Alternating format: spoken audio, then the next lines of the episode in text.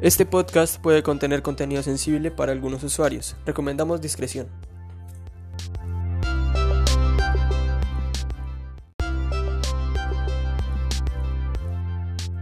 El único fin de este podcast es informar. No está del lado de ningún partido político, filosofía u o religión.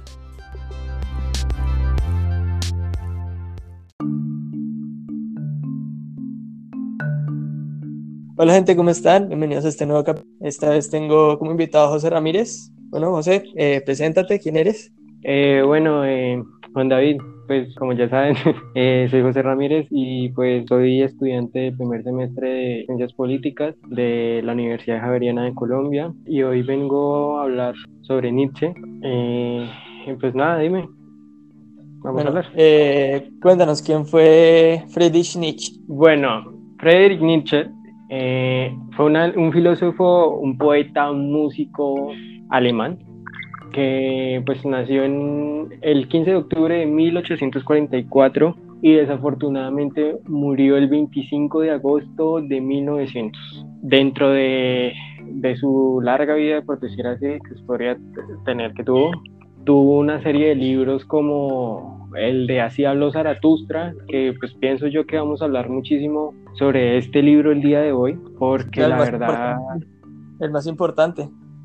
Sí, sería uno de, los más importantes que tuvo que él, porque ahí es donde él plantea en el Así habló Zaratustra las famosas frases del superhombre, su, su teoría del superhombre, y la superfrase que mejor dicho lo, lo ha marcado como un ateo total, pero más adelante veremos que, que, en realidad no lo es, que es Dios ha muerto o, la muerte de Dios, ¿sí? Entre esos tenemos el Así habló Zaratustra, el, la una secuela porque el, el Así habló Zaratustra tiene algo curioso, que es un libro sobre discursos, ¿sí? La secuela de este vendría siendo el Anticristo, también tuvo uno que se llamaba La Galla Ciencia, y uno que definía como que el más allá del bien y el mal, ¿sí? Ese se llama este es otro. Entonces, pues eso hizo Nietzsche en, su en la larga vida, o sea, en la vida que tuvo, a él lo pintaron como, como un ateo, ¿verdad? Sí. Lo más curioso es que a su muerte, al momento de su muerte, Nietzsche como que se reafirma y dice que sí hay un Dios, cosas que no lo ha visto. O sea, su famosa frase de Dios ha muerto, que Dios haya muerto, o sea, literalmente, sino que él cree que Dios es como un ser tan omnipotente tan, o sea, un ser tan grande que el ser humano no lo puede tener en su cabeza, entonces ¿para qué centrarnos en eso? Mm, no, más que eso, ¿sabes qué es? Que pasa es que con la muerte de Dios, que, que se quiere afirmar que Dios ha muerto, según Nietzsche es que uno se da cuenta de que Dios, esa figura de Dios, es una creación nuestra, es eso, ¿sí? Ah, entonces, lo que pasa es que eso tiene un, un trasfondo y es que para Nietzsche, el así habló Zaratustra, que es donde, donde toma ese libro, está lleno de metáforas, ¿sí? Es un libro que está, son varios eh, discursos y entre esos discursos hay varias metáforas. En lo que habló de la muerte de Dios, lo que pasa es que, como ya dije, es cuando, o bueno, lo dijiste tú, es que Dios muere cuando nosotros mismos nos damos cuenta de que es una creación nuestra, ¿Pero por qué lo creamos? Porque según Nietzsche, nosotros vivimos como en un sin vacío, en, en, un mundo como de desgracia, ¿sí? Se podría decir así, como de desgracia. Y creamos algo, en ese caso, una figura divina en el cual, como centrarnos, ¿sí? Y literal eso es una metáfora, sino que fuimos más allá de que fuera una metáfora y se nos olvidó que literal es una metáfora y lo convertimos como en, en algo cultural. Ah, Entonces, sí, se a lo largo del tiempo se transformó en algo cultural. Entonces es por eso mismo. Entonces, o sea, desde que admitimos... Lo que decía Nietzsche es que, eh, pues digamos, pues según lo que yo pienso, eh, hay muchísimas culturas a lo largo del mundo, ¿no? Sí. Están los eh, islámicos, están los nórdicos, los nórdicos, claro, claro, claro, claro. Entonces, lo que dice Nietzsche es que el ser humano necesita como ese ser supremo para poder llevar a cabo su vida, su, o sea, una vida plena. Sí, exactamente, que nosotros creamos, o sea, lo que dice Nietzsche es que nosotros creamos ese ser para tener ese algo, ¿sí? Sí. Por eso es que siempre cuando recurre como, como a esa, cuando uno dice, ah, me siento solo, y si usted es cristiano lo comenta con un sacerdote, o alguien le va a decir, busque la palabra de Dios, algo que escuche, porque en cierto punto es como esa necesidad de que alguien escuche en realidad todos nuestros problemas, ¿sí? Pero ¿qué pasa? El hombre, desde que puso a Dios como su ser cultural, el más allá, como, como tan alto, ¿sí? Sí. El hombre quiso alcanzarlo. Y eso obviamente se ve en muchísimas culturas, independientemente. Tenemos cuenta de que incluso hay vikingos eh, que, independientemente de cuál dios sea, ¿sí? Por ejemplo, tenemos vikingos que, por ejemplo, luchaban, no tenían miedo a la muerte, porque al fin y al cabo, si ellos morían, eh, se irían a encontrar Lala. con su dios Odín, sí, con el en- al Valhalla, excelente. Entonces, por eso es que ellos demostraban como esa lucha tan, como que no les importaba morir en batalla porque para ellos sería como un gran honor, ¿sí? Sí. Como para quitar esos miedos, para atreverse a las cosas. Sí, sí, pero ¿sabes qué es lo que pasó? Que a lo largo de la historia nosotros decimos buscar y buscar y buscar cómo alcanzar esa, esa divinidad. ¿Y sabes qué pasó? Que la encontramos. Y ahí fue cuando sabemos que Dios es invención nuestra. Y ahí es cuando Dios muere. O sea, cuando llegamos a encontrarlo es cuando muere, no entiendo eso. No, sí, sí y no. Es algo curioso.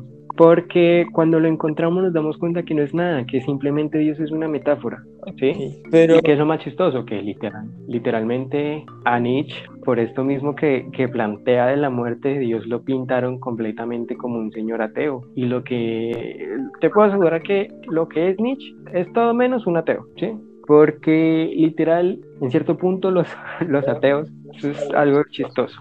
Los ateos tienen algo, tienen una certeza, y es que Dios, está, Dios no existe. sí, Pero como te dije al final, Nietzsche al final dijo, yo sé que algo existe, no sé cómo se llama, no sé que lo tuvimos que crear para alcanzar, pero yo sé que algo existe, ¿sí? sí, Entonces Nietzsche, de todo, o sea, quitémonos la cabeza de que Nietzsche es un ateo, porque fuera de eso, es, es que esto es lo curioso, Nietzsche trabajó tanto en tantos escritos que para cualquier cantidad de personas existe un Nietzsche, existe un Nietzsche para un creyente, para un ateo, bueno, para lo que tú te puedas imaginar hay un Nietzsche. lo, según lo que yo investigué, el hombre, o sea, él, él era como Sí, sí. completamente como multifacet, mul- tenía muchísimas, o sea, tenía una mente completamente loca, o sea, podía ser una cosa pero al otro momento.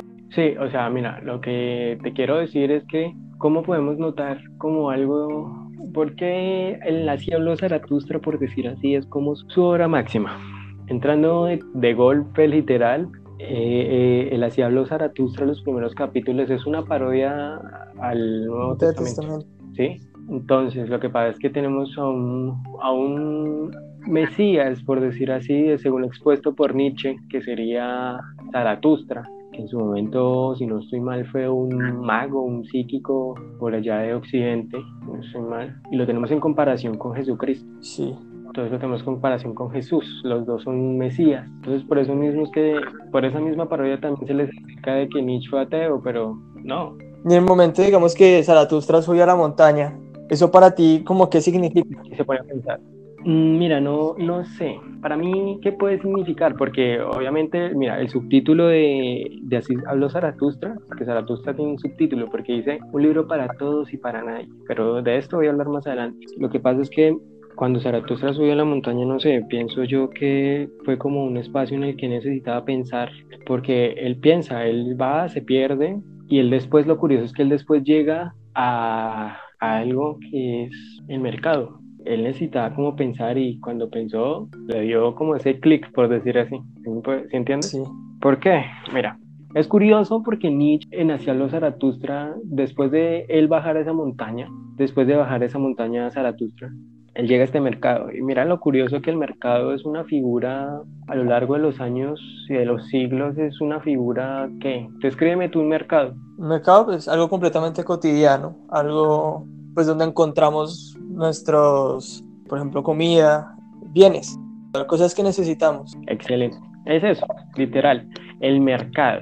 Un lugar que está lleno del cálculo, Boteo, de intercambio de dinero, de satisfacer nuestras necesidades, donde sabemos que el mismo hay una reunión de gente eh, y a lo largo de los años, mira, hay algo curioso que vi en mi clase de teología y política. Eh, actualmente tenemos el cuento de que las iglesias eh, anteriormente, las iglesias eran un lugar sagrado, ¿verdad? Sí, claro. y era el único lugar donde se podía realizar la misa. Ahora dime tú, ¿en qué centro comercial no se realiza una misa? Claro, bastante. ¿Ah? Claro, porque se dan cuenta de que el mercado es donde se mueve gente y en cierto punto eh, es como esa, esa, esa sensación que transmite como, wow, sí, eh, acá está ese Dios. Pero mira que ahí está la, la, parodia, porque en el Antiguo, en el Nuevo Testamento, Zaratustra, eh, Jesucristo llega al templo, al templo y en el templo que se encuentra un mercado, ¿verdad? Y ya lo dice, literal el man llega, se enoja y lo saca del templo porque dice que es la casa de Dios, de su padre. Pero Zaratustra empieza a gritar de que todo como todo está perdido y ahí es donde saca al superhombre. ¿Qué es el superhombre? Resulta que el hombre en sí es una, es una cuerda, ¿sí? Sí. Entre el animal y el superhombre. ¿Qué pasa con esto? Resulta que en el mismo modo de que a Jesucristo sí lo metieron, sí lo escucharon, ¿sí? Y por eso también tuvo unos problemas para que lo crucificaran. Eh, a Zaratustra nadie le estaba escuchando, nadie. Y él ve a un acróbata en una cuerda, un acróbata en una cuerda, y el acróbata resbala y se muere. Nadie lo nota, nadie, como que nadie, nadie le da importancia. ¿Qué hace Zaratustra? Zaratustra se lleva ese cuerpo, sale del mercado, vuelve a la montaña, al bosque donde se haya perdido, y vuelve a pensar. Ahí expone al superhombre, por eso es lo, que lo mismo que te digo. El hombre, el hombre es una cuerda. Podemos entre cruzar toda la cuerda sin caernos o resbalar y morir y volver a nuestro animal. ¿Qué pasa? Resulta que para Nietzsche existe algo. Existe algo llamado las tres transformaciones. En estas tres transformaciones dice que la principalmente es que éramos camellos Después nos transformamos en leones y finalmente fuimos niños. Esto tiene un, simbolismo increíble, porque mira, principalmente fuimos camellos. ¿Qué quiere decir que seamos camellos? Significa que somos ese animal picado que cargamos con nosotros mismos, nuestro deber, nuestras obligaciones, ¿sí? nuestras tradiciones, que es nuestra, eso sería nuestra, nuestra joroba. Sí. Pero llega un punto donde nosotros nos cansamos de eso y nos cansamos de ser esos camellos, esos seres domesticados, de ser pisoteados, ¿sí? Y nos transformamos en leones. Cuando nos transformamos en leones es cuando nos apropiamos de la fuerza y de nuestro poder de decidir. Esto se demuestra porque, pues, en cierto punto el león es un ser empoderado. Cuando tú piensas un león, claro, tú poder, piensas que euforia. te puede, claro, poder, victoria, eh, muerte, incluso sabes que si te enfrentas a un león tienes una posibilidad mínima de, de, ganar. Pero ¿qué pasa acá? Después de leones nos transformamos en niños.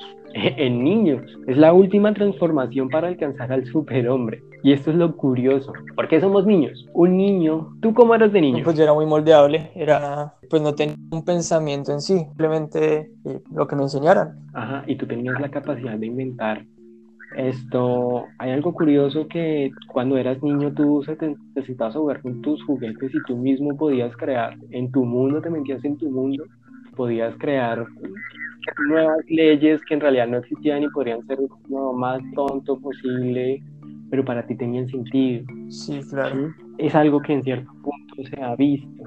¿Por qué? Porque nosotros hemos creado. Hemos creado las leyes en las que se, se dicta nuestra sociedad, hemos creado herramientas, basándonos todos en nuestra imaginación. Pero ¿qué es lo que pasa? Que según Nietzsche, eso tiene que volver a pasar. Y volver a pasar. Ahí viene lo de, Dionisio y... Se me olvidó el nombre del otro. Son los dioses de la euforia, de, de, de la fiesta. Ese es Dionisio. ¿Y el otro cuál era? Ahí sí me corches, ahí sí me coges. Que él pensaba que, digamos, Aristóteles era el, Aristóteles, no, Platón era el culpable de... Sí, Platón. Claro, ajá, claro, porque, porque ahí pasa algo que Nietzsche tiene un platonismo de la siguiente manera, es el platonismo al revés. ¿Qué es lo que pasa? Es que en este platonismo, pues según el platonismo es que existen dos mundos y que en este pensamiento pues existe la verdad. Para Nietzsche la verdad no existe, la verdad y la mentira son la misma cosa. ¿Qué es lo que pasa? Que con esto de que la verdad y la mentira son la misma cosa es que ha sido así lo, lo aceptalmente asociado, ¿sí? Sobre eso tengo un, escrito que no sé. En la descripción de la, del podcast, podemos dejarlo. Ok, el primer, el primer parcial es de que lo mismo, Nietzsche hace una, una metáfora del concepto y es, doy acá un ejemplo en el escrito árbol se denomina, solo se llama, solo se denomina árbol porque muchas personas lo hacen y lo aceptan y a lo largo de la, de la historia así se, se la ha denominado. Sí, claro. ¿Sí me hago entender? O sea, es lo que nosotros pensemos. Claro, sí, o sea, literal es como ese punto de que de que a lo largo de los años esa palabra, ese, ese pongo ese ejemplo el árbol, al principio pudo hacer un sonido guau, sí, después pudo ser activo al tro, Sí. algo así, sí, de que en algún momento pudo ser llamado árbol y así se siguió sonando y cada vez que escuchamos la palabra árbol lo relacionamos con un tronco con hojas que puede dar frutos, que o no puede dar frutos que necesitamos para sacar madera, Sí, y claro. Así, ¿sí? Pero esos conceptos son los que nosotros le dimos y son los que socialmente son aceptados. Por ejemplo, mira, yo puedo ser, mira, con mi hijo, si yo tengo algún hijo, le digo, eso no se llama árbol, eso se llama zapato. Él va a crecer y como él sabe que en mi sociedad, eso, eh, en mi casa sería, que sería como esa sociedad, se le llama a esa figura zapato y no árbol, él va a crecer y va a tener pala- eh, la palabra árbol. ¿Qué es lo que pasa? Que va a tener el conflicto en la llegar a crecer y dice, no, esto es un zapato. Y la profesora le va a decir, no, esto se llama árbol. ¿Sí?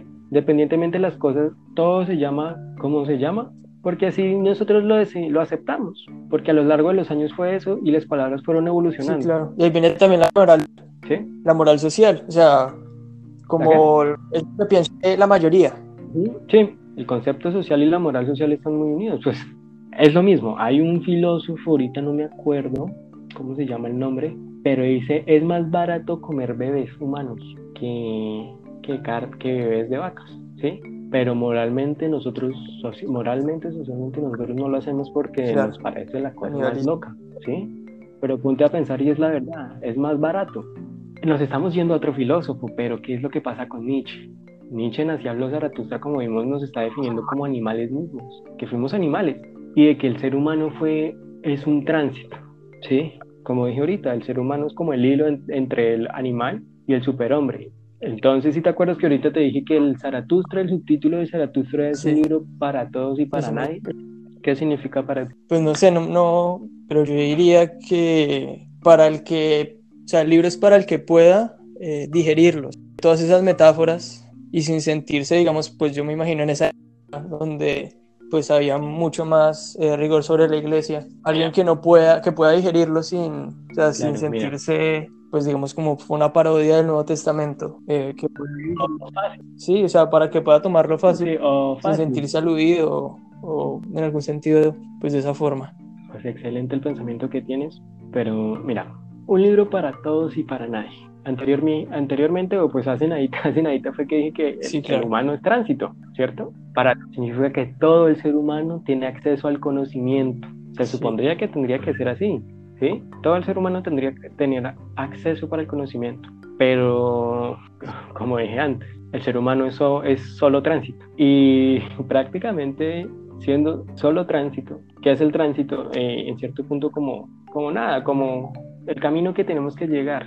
Fuera, o sea, denominado, hay otras cosas que se lo, otros significados de tránsito, como, como lo de los vehículos o, cosas así, pero este tránsito es como, ña, como que no lo necesitamos, como que está ahí como por, porque lo necesitamos solo para pasar y ya, no es nada. Por eso ahí entra el, el segundo punto, para nadie, porque nosotros no somos nada ni nadie. ¿Por qué? Porque, como dije, el ser humano es tránsito y es necesario transformarnos en otra cosa. ¿Qué es esa otra cosa? Se espera que sea el superhombre. Pero mira lo curioso, no me No. acuerdo si ya te hice la pregunta de qué es el superhombre. Pues el superhombre ¿Qué es el superhombre? el super- Para ti, ¿qué es el superhombre? Yo creo que sería así, algo así como, un- no sé si con el budismo, o sea, sin, sin estar mal, dime tú, digamos con el alcanzar el nirvana, o sea, esa como estado como de perfección de alma y cuerpo y, y como un estado más, no sé si pueda relacionarlo. Eso es lo curioso, porque el superhombre es completamente lo que no te imaginas completo. O sea, te imaginas como un ser divino, como algo así, como una concentración mente-cuerpo, pero ¿qué es el superhombre?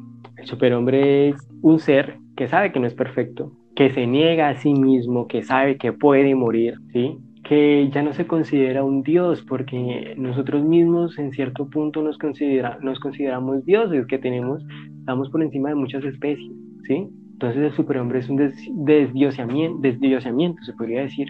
Es algo curioso porque el superhombre claro, completamente es un antihombre. Sí, pero ahí viene algo curioso que tú dijiste, de que en el budismo, en nirvana, alcanzar la concentración cuerpo, tiene algo que el superhombre nos va a hacer reconciliar con nuestro animal pasado, con nuestros animales, con nuestro camello, con nuestro león, ¿sí? Entonces es como nos reconcilia con el aspecto animal que tenemos y pues sí, por decir así, eso es del superhombre. Es un totalmente un antihombre que sabe que se puede morir, que se niega. Pero en sí puede ser un estado, o sea, como el nirvana, que es un estado de...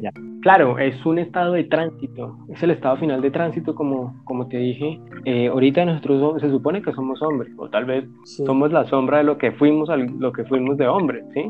Porque de pronto estamos ahorita estancados o, o el mismo como esa misma duda no lo sabemos, ¿sí?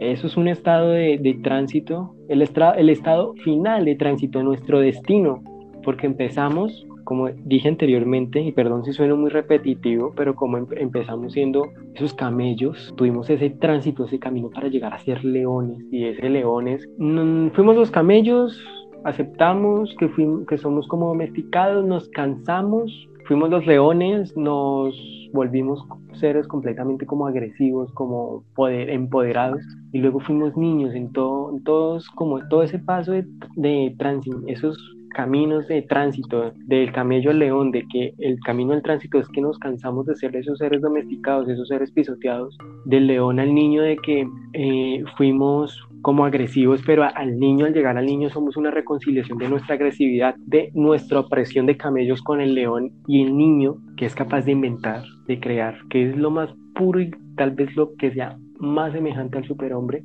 que a su vez no, tiene el, tránsito que es el hombre para llegar al superhombre cuando ya creo, cuando ya tuvo el conocimiento suficiente. Entonces, pues, dime. O sea, el superhombre, ¿en qué momento se alcanza? Yo no, yo qué sé, digamos, tú alcanzaste el superhombre, o sea, poniéndolo hipotéticamente. Yo me doy cuenta, o sea, es algo que se puede, es, en vida se puede lograr o es algo que, digamos, después de la muerte. Pues supondría que se podría eh, alcanzar en, vida, pero en esos factores eh, tiene, tiene muchas cosas en juego tiene algo también, algo muy curioso, algo que como los pone, los pondría Nietzsche, tal vez que una de las cosas es el eterno retorno. ¿Qué es el eterno retorno? Pues según lo que yo vi, pues no vi, no, investigué mucho la verdad, pero según lo que yo vi, el eterno retorno es, digamos, un ejemplo, ¿cómo viviría yo la vida al último día de mi vida? O sea, habrían dos posibilidades, la de pues vivir la vida al máximo, claro, o la de cuidar cada uno de esto es algo curioso porque supuestamente esto lo dijo Nietzsche y está plasmado en... Bueno, esto sí lo dijo Nietzsche, creo que está escrito, no me acuerdo en qué libro lo está, pero se supone que esa fue una de las muchas frases cuando exponía el eterno retorno y más aún casi cuando a sus últimos días de morir. Hay que recordar que Nietzsche también murió y supuestamente él se volvió loco y también se dice que murió por una enfermedad de transmisión sexual, o bueno, sí, pero pero no, o sea, la enfermedad está catalogada como enfermedad de transmisión sexual, no me acuerdo cuál es en estos momentos. Sífilis creo que fue, la verdad no estoy muy seguro. Creo, creo sí, creo que también que fue sífilis, de, sífilis, perdón. Pero Nietzsche decía algo de, ¿qué pasa si un día un demonio le dice a usted que está condenado a vivir su vida eternamente? Cada error, acción buena. Le digo a la audiencia si usted está, si creen, o sea, ¿qué piensan ustedes? Volverían a repetir en estos momentos el podcast que ustedes están escuchando sobre Nietzsche por el resto de sus vidas, todos los días? Si su respuesta sí es, es algo curioso, porque muchas personas dirán que sí.